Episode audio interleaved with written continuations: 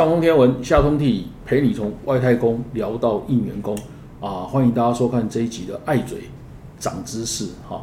那我们节目今天要聊一个非常重要的话题哈。那我们也请到非常适合的来宾哦，来跟大家啊聊这个事情哈。大家知道，我们今天要要要要聊的就是啊，最近引起社会普遍关切哈啊，屏东哈啊民扬大火哈。那结果，呃，造成了这个九九死一失联啦，哈，然后一百零七个人受伤，哈，那这个九死一失联里面，事实上它是包括了四位，哈，那个打火兄弟，哈，那啊有五个是员工，哈，那这个是最近呃引起大家的关切，但因为为什么会这样？大家的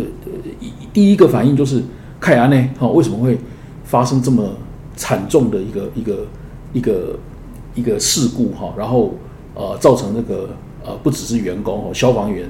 呃救火也也因为这样子牺牲了宝贵的性命哈，然后呢大家就不禁想起哈啊同样在二零一八年哈也没有多久以前呐哈桃园晋鹏的这个工厂大火哈，那晋鹏工厂大火一样消防员六死哈六死哈。那所以消防员那在二零一八年进鹏那场火灾里面死死亡的人数啦，比呃工人还多哈，因为工人呃伤亡人数是是是两位哈，所以呃一样这个消防员牺牲非常的惨重。好，但是不只是工厂这种环境啊发生大火哈，呃非常的这个惨重。好，大家知道说在其他的比方说商业区哈，比方说大家记如果印象还还还还有印象的话，二零二一年。高雄一个城中城大火，那个老旧的商业大楼，哈，发生大火，那个伤亡也非常的的惨重，哈，四十六死，四十三伤，哈，那当然那一次，呃，这个消防员，呃，是没有没有没有死亡了，哈，但是这个城中城这个呃火灾啊，呃，它在商业区非常的惨重，然后呢，呃，二零一五年大家还记得桃园有个保龄球馆，哈，保龄球馆，那个保龄球馆。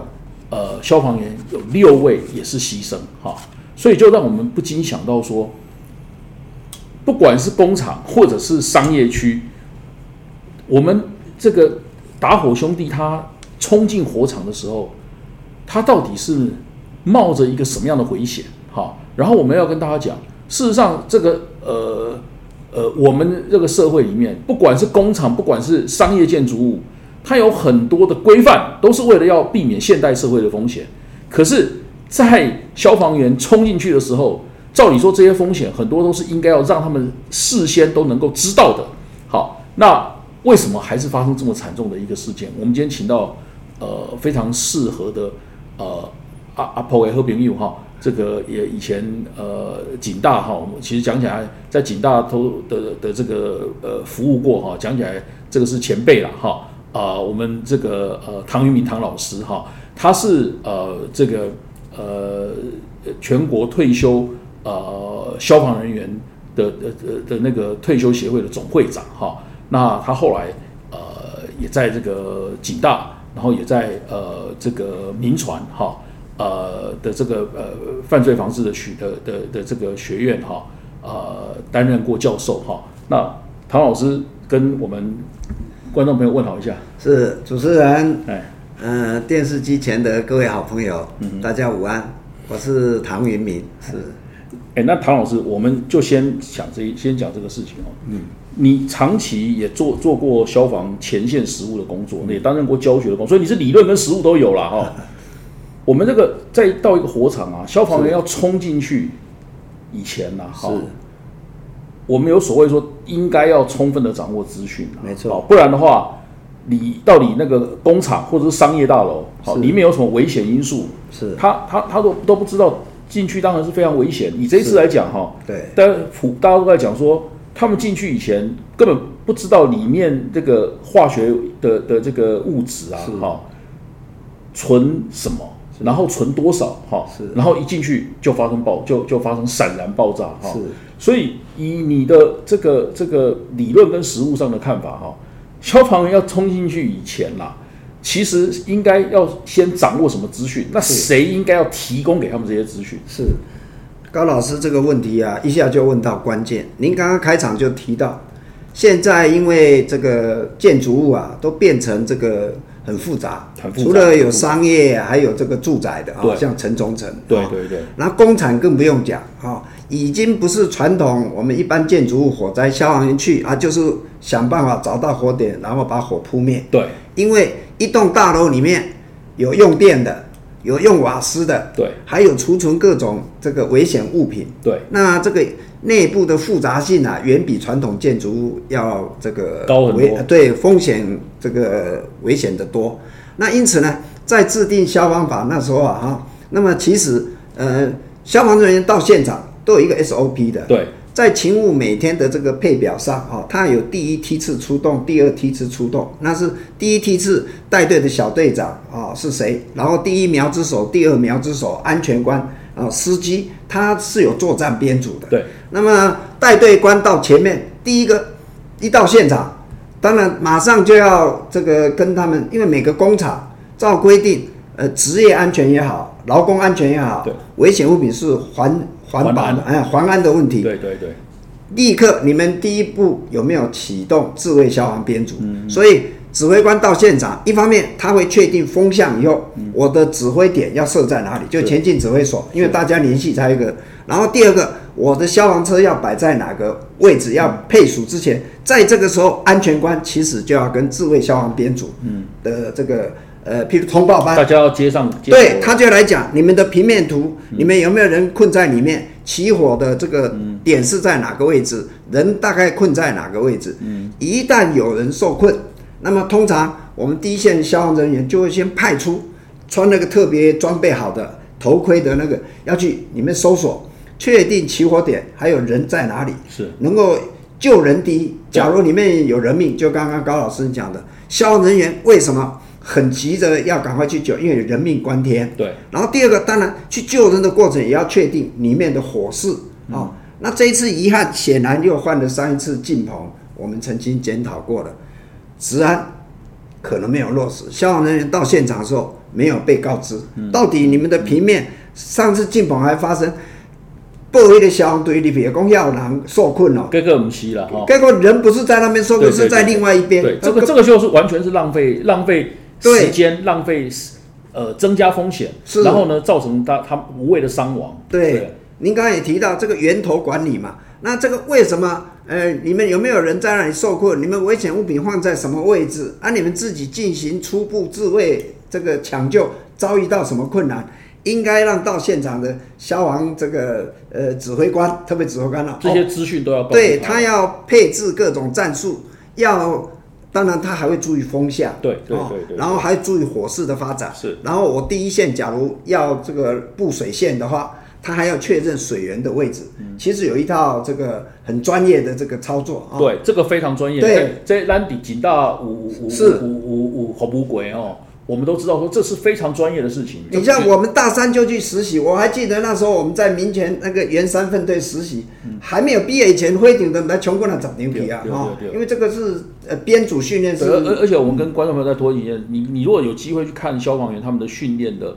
那个训练的中心，他们那个训练场啊。他们还要学会很多，这不是绝对不是我们一般人能干的啦。是是是，他们还要在学会在那个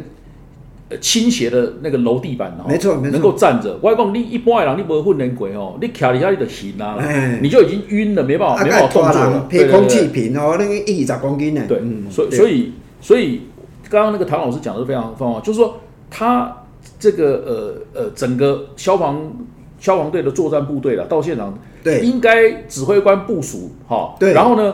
工厂或公司那边的人了，所以说应该就有一个安全的负责的主管哈，对，要来跟他简报这些东西的啦，哈，你们需要我们帮忙是在哪里？人受困在哪里？所以，所以大家这个是一个第一个关键，就是大家知道说，其实工厂他自己要开启，他有一个这个呃自我防卫的 SOP，对对，然后当然最重要一件事情，最好你人都可以。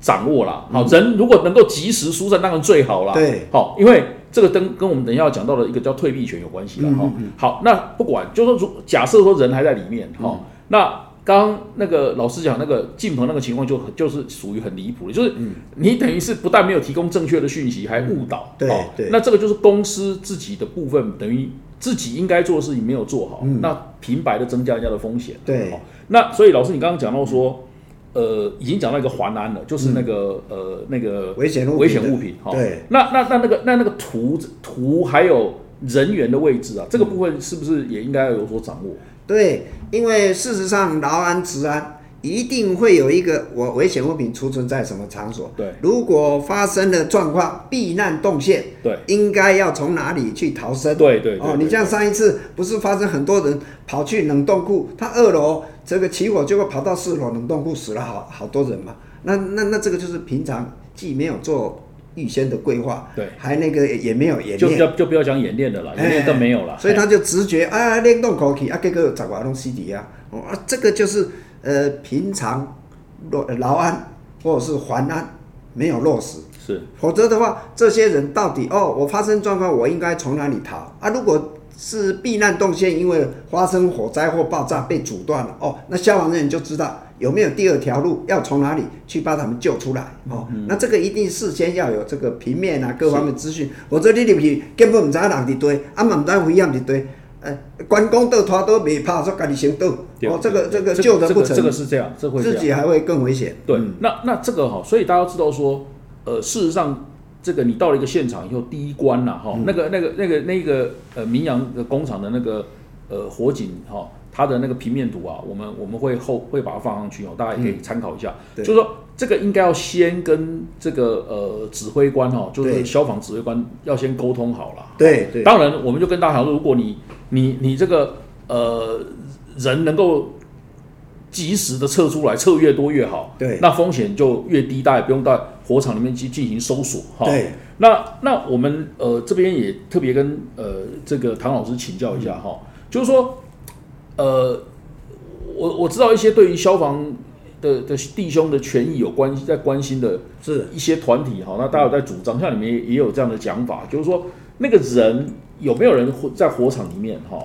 呃，需要救援是一件非常重要的事情，是。因为有事实上有主张一件事情叫做说，呃，叫做消防员有一种权叫退避权，哈、嗯就是说，呃呃，什么样的情况下哈，我们大消防员会不惜危险哈，嗯就要进去。那什么情况下，事实上，呃，我们可以采取一个这个比较呃保住保降低风险、保全自己的安全生命的这种这种方式去救火哈、是。这个是不是也可以跟大家稍微解释一下？就是有没有人在里面，是不是一个很关键的不同？对哎，其实这个我们第一梯次的这个消防指挥官到现场，除了了解我刚刚讲的风向设指挥点啊，安排这个战术车辆配置的位置，他第一个最需要知道有没有人困在里面。嗯，那有没有人困在？其实就要知道你人是困在什么位置啊？他那里你们当机自己出其灭呃灭火行动的时候，这些人为什么会困在那里？啊，附近有没有什么危险物品啊？是呃，其实现在要去确认里面的火点嗯啊，我刚刚讲了有那种叫做好像伺候先前的这个，他戴着头盔去搜索。啊，好，那可是如果像上一次进榜的根本说错啊对，报唔对，那不但没有能够救到人，还让消防弟兄进入危险。啊，其实在这个火场，我们战术上是有一个原则的，上面是什么情况？小火叫攻击战，火势还很小的时候，我们看风势，看那个燃烧的趋势啊，确定有人在里面，我们第一时间要赶快哦，大量的的这个强势的消防战力找到火点，用这个灭火剂啊或水源啊把火扑灭，赶快把人救出来，这个叫小火攻击战。如果一旦进入到中火，就是这个火势啊，还要看风向发展，叫做攻防战。那这时候原则上。我们是从上风处去进行抢，因为下风处它的烟跟热会往下去，那这时候就要看人，假如是被困在上风处，问题不大；人如果是在下风处，哇，那一方面要透过这个水雾涉水，想办法再把里面的，因为救人总是我们消防优先对。对，只要有人困，消防人一定会想办法去救。那大火叫做防御战，一旦确定里面没有人了，或者是第二种情况发生叫 flash over，叫闪燃现象，也就是说里面的燃烧物体燃烧到一个阶段，它那个可燃气体，啪，整个如果发生闪燃现象，英文叫 flash over，也就是说现场所有的氧气在那个时候，甚至有的会有爆燃的现哎，爆燃现象一过以后，理论上现场不会有活人了。哦，那现场假如不会有活人，这时候指挥官就会下定一个决定，消防人员改采防御战，这个叫大火防御战，因为即使有人受困，马地稳的嘛。对啊对，那这时候就不应该让消防人员再进去以身冒险了对哎这个是指挥官在训练我们很重要三个小火攻击战、中火攻防战、大火防御战。是那上回进棚的事情发生，我们基层的消防同志就反应很激烈。你各敢报唔到位，啊内底有危险物品，你也来个啊你叫我去死。所以那时候消防法就修改了，退避权、资讯权还有调查权。嗯如果你第一时间不能确定有没有人、啊，经过我们专业的判断，又发生 flash over 的时候，消防队员可以拒绝不进去。那以前是你这个呃紧急救人是你的天职，你没有进去，你可能就是被人家说你渎职啊或什么。但是明明在这种状况下，进去是送死，而且也救不到活人，这时候指挥官在法律上就比较有依据，敢大胆说。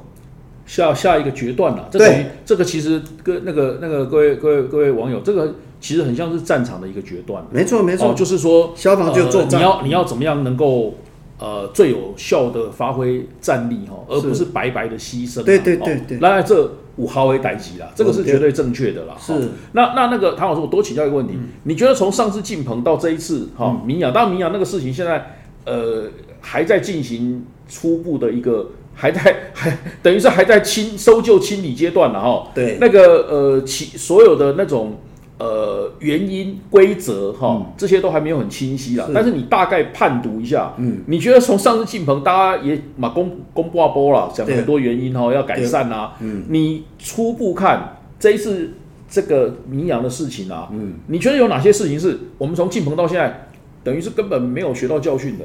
对，先从消防这个组织本身来看，嗯，蔡总统在当时说五年就要把三千个各县市缺额，到现在被爆了对吧？空投也哦。也也没有实现。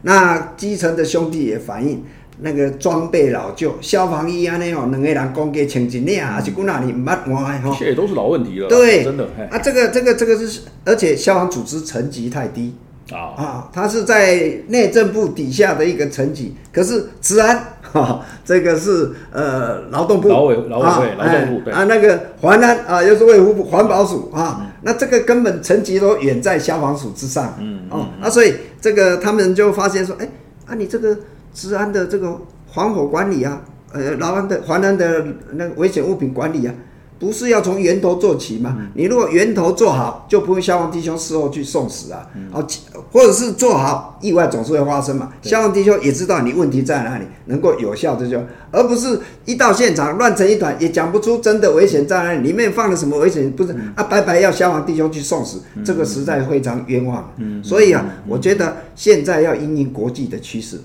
美国在一九八零年代就发现，哎，除了部队打仗啊，还有民间会产生一种叫做 all hazard 全灾型的这一种风险。一栋建筑物里面有电、有瓦斯、有各种危险物品，不是传统的火灾，要面临这种，甚至他们还有炭疽病毒啊，那个呃都会在一个或者是水里面被下毒，类似这一种。那你消防队员要面临这么 all hazard 的，他的层级太低，根本忙不过来。所以，甚至在二零零一年，呃，二零零一恐怖攻击嘛，两栋大楼，把那个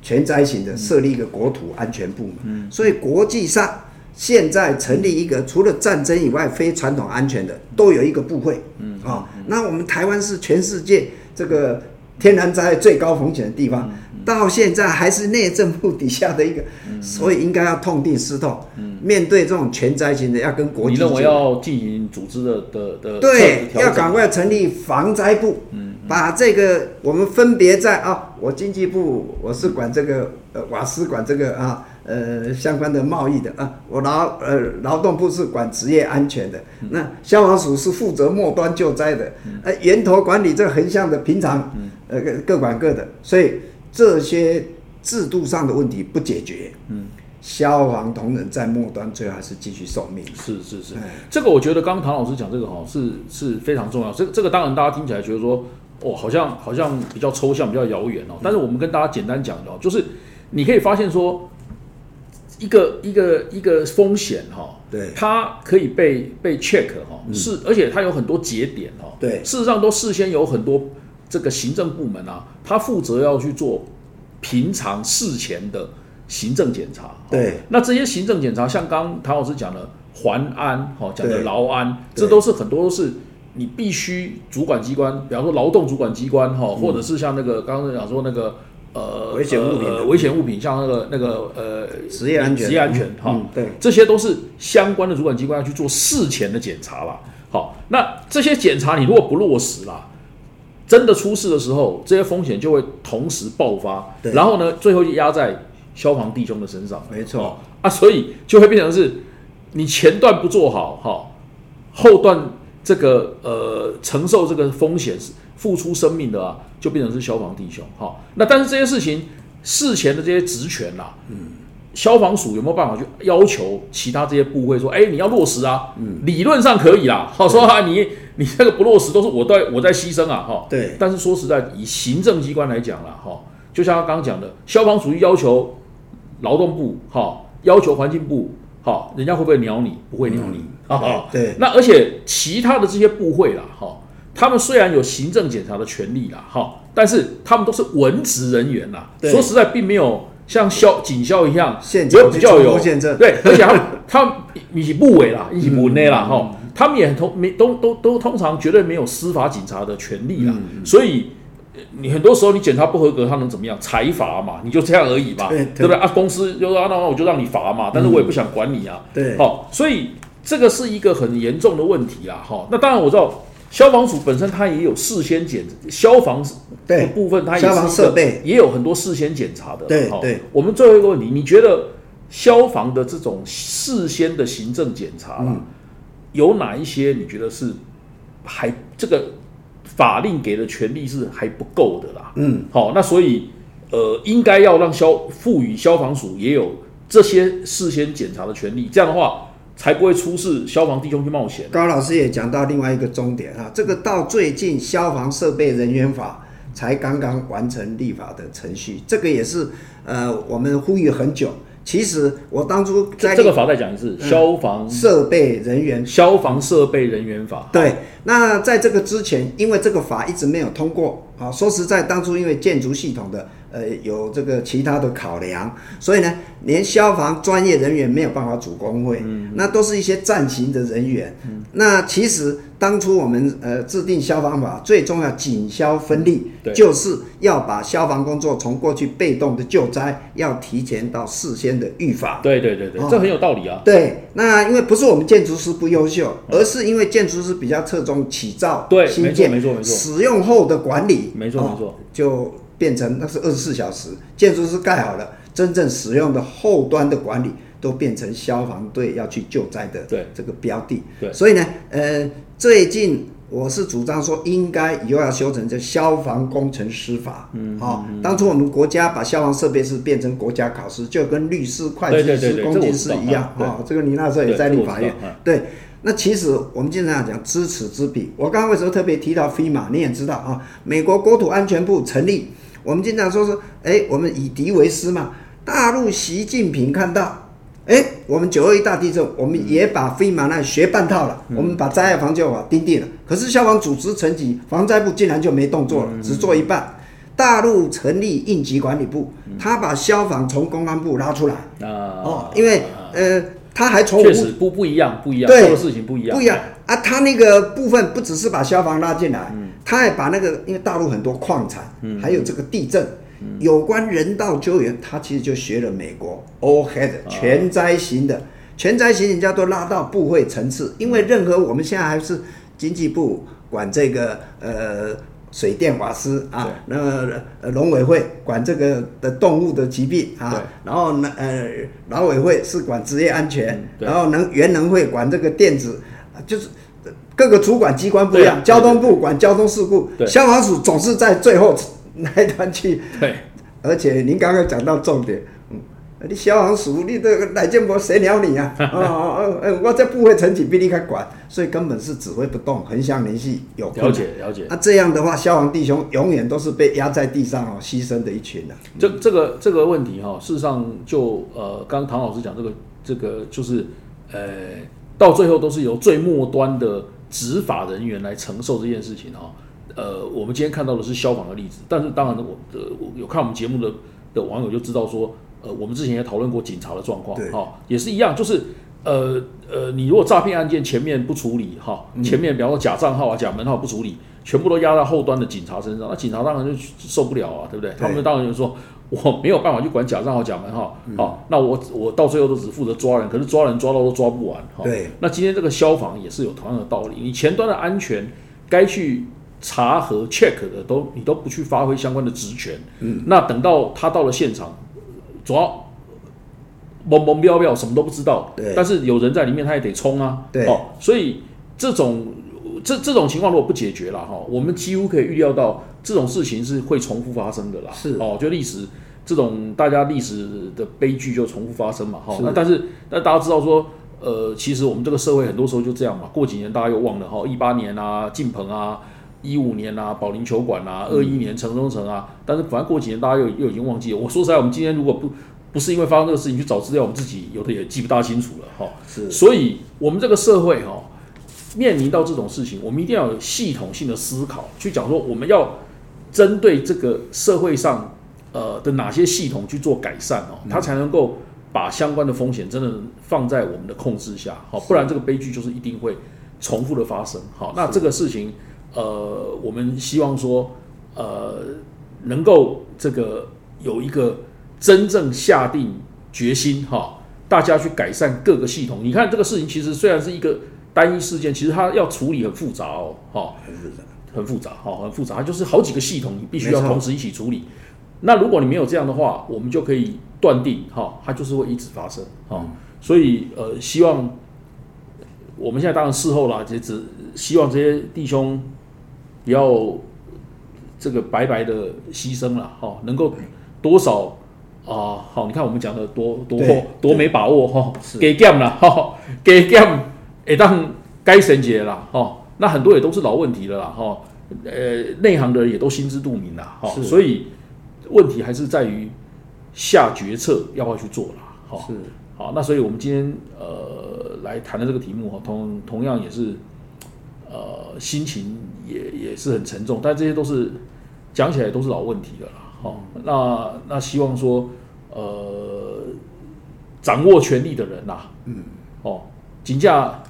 立马这几件好代志嘞，哦，对的，啊，作为对啊，帮你掌握权力到底要干嘛哈？那这个事情呃，我们呃呃今天谈的蛮深入，那我们也很谢谢唐老师哦，呃，他来分享他多年的经验哈。那我们今天这个时间也差不多了哈，我们就先跟大家谈到这里哈，欢迎大家下礼拜再收看我们的爱嘴长知识哈，拜拜。拜拜。